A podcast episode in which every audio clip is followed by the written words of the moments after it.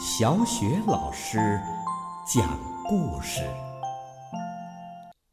每个故事都是一次成长之旅。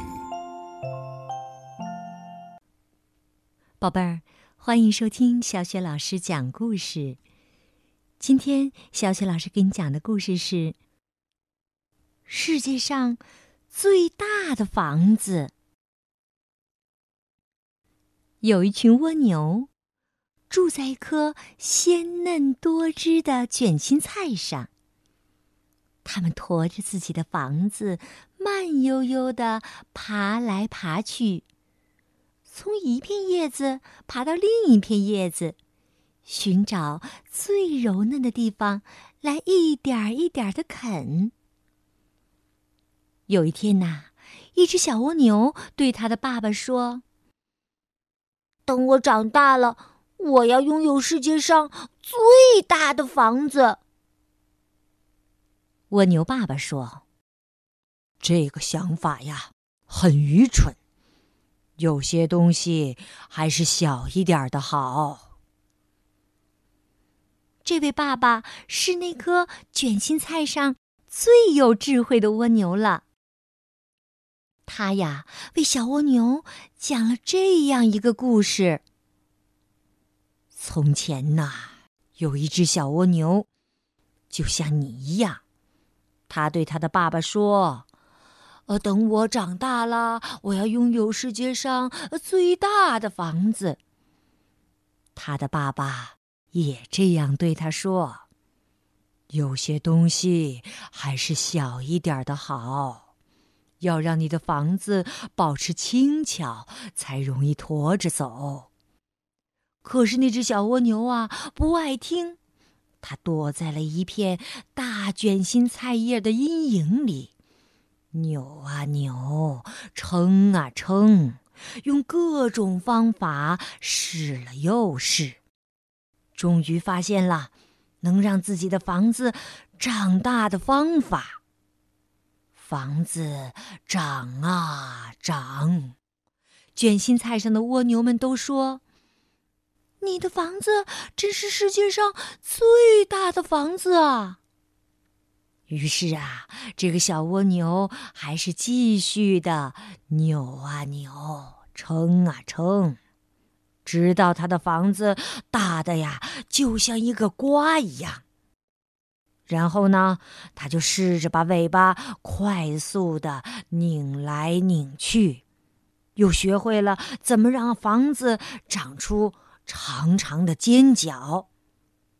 他继续的挤呀挤，钻呐钻，还拼命的许愿，终于呢，能够给房子加上了鲜艳的色彩和美丽的图案。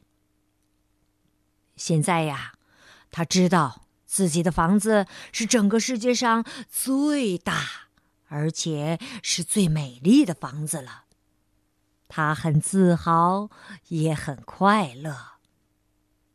一群蝴蝶从他的房子上面飞过。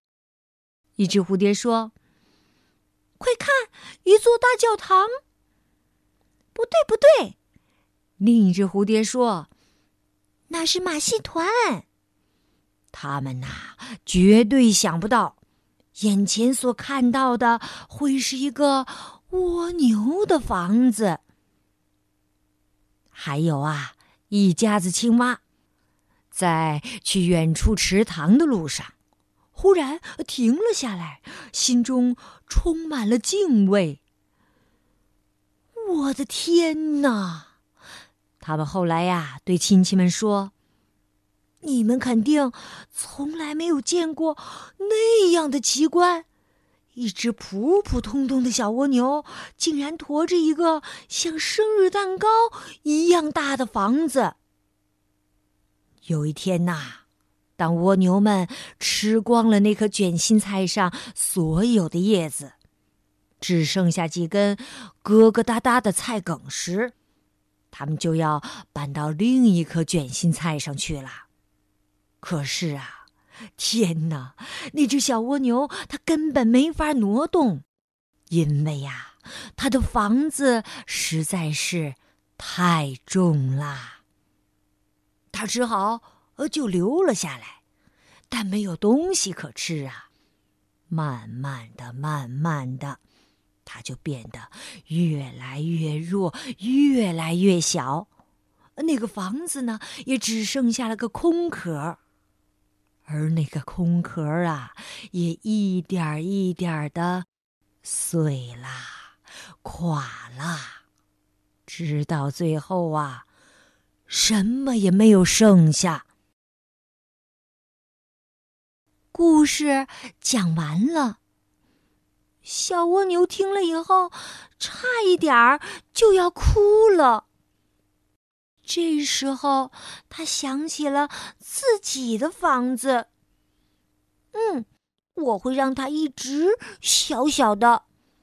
等我长大了，我想去哪儿就去哪儿。于是啊，有一天，他轻轻松松、高高兴兴的上路去看世界了。他看到。有些叶子在微风中轻轻的摇摆，有些叶子沉沉的垂在地面。在黑土地裂开的地方啊，水晶在晨曦中闪闪的发光。哎，那边有一个红点圆点的蘑菇。还有些像塔一样高高耸立的花茎，顶上的小花啊，仿佛正向人们招手呢。一棵松果躺在蕨草那像花边一样漂亮的阴影里，一堆鹅卵石躺在沙发上，光滑圆润，就像斑鸠蛋一样。岩石披着苔藓，树木裹着树皮，柔嫩的花蕾蘸着晨露，芳香清凉。小蜗牛非常快乐。夏去秋至，冬去春来，小蜗牛从来也没有忘记爸爸给他讲的故事。当有人问他：“你的房子怎么会这么小呢？”他就会说起这个故事：世界上最大的房子。宝贝儿，刚刚小雪老师给你讲的故事是世界上最大的房子。听了这个故事，不知道你是不是明白了这样一个道理：大房子不一定就是好房子，适合你自己的也许是一个小房子，但可能对于你来说就是最适合的，也就是最好的。好了，宝贝儿，今天的小雪老师讲故事啊，到这儿就要暂告一段落了。接下来呀，又到了小雪老师读古诗的时间了。今天小雪老师朗读的古诗是《关山月》。《关山月》，李白。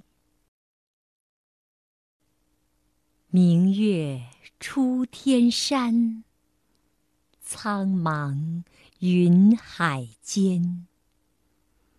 长风几万里。吹度玉门关。明月出天山，苍茫云海间。长风几万里，吹度玉门关。明月出天山。苍茫云海间，长风几万里，吹度玉门关。明月出天山，苍茫云海间，长风几万里，吹度玉门关。明月出天山，苍茫云海间。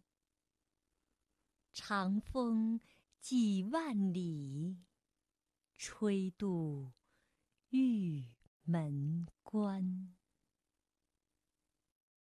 明月出天山，苍茫云海间。长风几万里，吹度玉门关。